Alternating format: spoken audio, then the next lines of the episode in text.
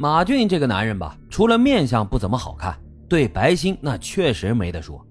关了灯，这被窝里面暖暖和和的，也少了些寂寞、空虚、冷。白欣呢，一边抓住身边的马俊，一边还在对远在异国他乡的王子阳抱有期待。他想着，或许王子阳只是因为工作繁忙，才无暇顾及自己。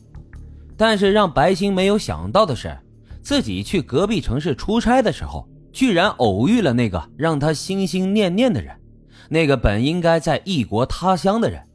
此刻却出现在自己的面前，白星满脸的震惊，说话都有些结巴了，问王子阳怎么不是在国外，什么时候回来的，为什么不给自己发消息？王子阳丝毫没有被拆穿谎言的愧疚，说如果他没猜错的话，你跟马俊现在应该过得挺好的吧，不如咱们就各过各的，这么过下去。说完呢，转身就走了。白星几步上前拉住了王子阳的衣服，急忙解释说。我我跟马俊是清白的，我爱的人只有你啊！如果不信的话，我现在就回家跟马俊离婚。然而，王子阳只是神色平静的抽出了自己的衣袖，大步的离开了。白欣觉得不可思议，明明是他找来的男人和自己结的婚，自己明明也听从了他的安排，怎么就会到了现在这种地步？他不死心，觉得王子阳之所以对他如此冷漠，是因为介意他和马俊的关系。于是回到家后，白欣便跟马俊提出了离婚。马俊呢也没有挽留他，但是他有一个要求：离婚可以，但是得把女儿唐宝留下。白欣愣了，这怎么可能？唐宝和马俊没有丝毫的血缘关系，他怎么能那么厚脸皮呢？原本我们就是各怀目的，两个人撕破脸皮之后，都看到了对方最丑陋的一面。可让白欣怎么也没想到的是。他再次远远看见王子阳时，一个跟他年纪相仿的女人正姿态亲昵地挽着他的手臂。王子阳显然也看见白星了，但是他却脚步匆匆地离开了，很快就走出了白星的视线。等到白星想穿越人群寻找二人之时，俩人早已经消失不见。白星呆若木鸡的站在原地，突然手机响。是刚刚匆匆一瞥的王子阳给他发来了消息，约他第二天去见面。等到第二天俩人见面，王子阳没有寒暄，直接开门见山的说：“如果白欣还对自己有感情，就放过自己。”时过境迁之后，他们都回不去了。王子阳还告诉白欣，其实他是有老婆孩子的。白欣瞪大双眼的望着他，似乎听不懂他在说什么。他在二十多岁的年纪遇见了四十多岁的王子阳，以为自己遇到了爱情，没想到他竟然稀里糊涂的成了小三儿。等到白星恍恍惚惚回到家时，马俊已经带着唐宝离开了。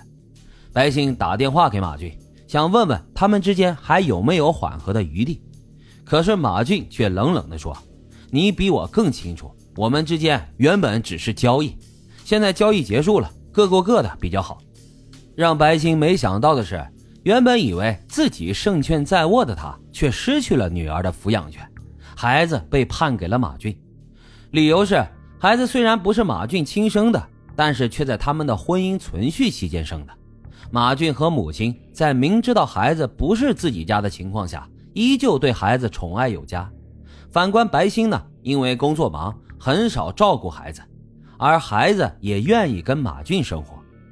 办完了离婚手续时，马俊这才告诉白星，他不止和白星签了协议，和王子阳也签了协议。从马俊的口中，白星才知道，王子阳虽然是个公司的老总，可他是借着妻子娘家的势力才将公司规模扩大的。妻子生了女儿之后，就不愿再遭罪生孩子了。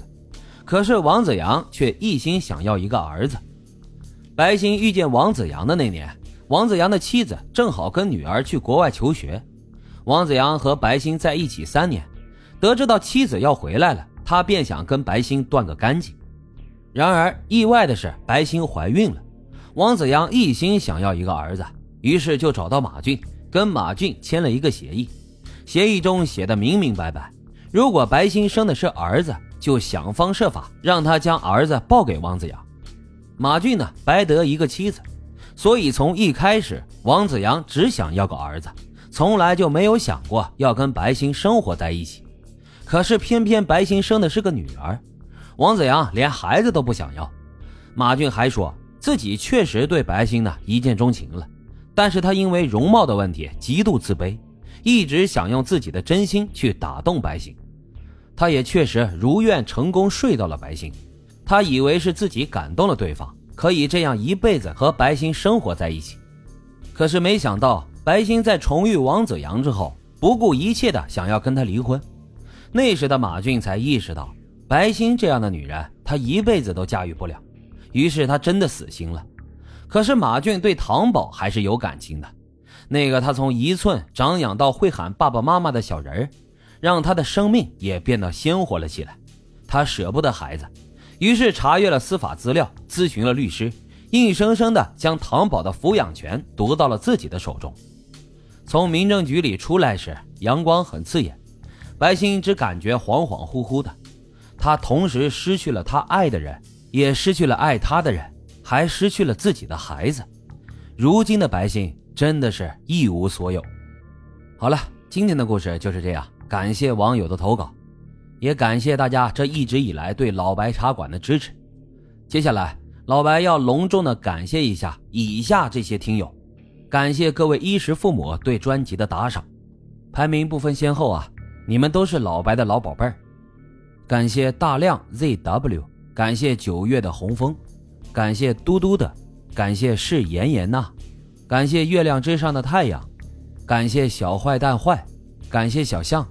好了，感谢以上几位听众老爷在本月对专辑的支持，也欢迎大家在评论区积极的留言、订阅、点赞与打赏，咱们下期再会。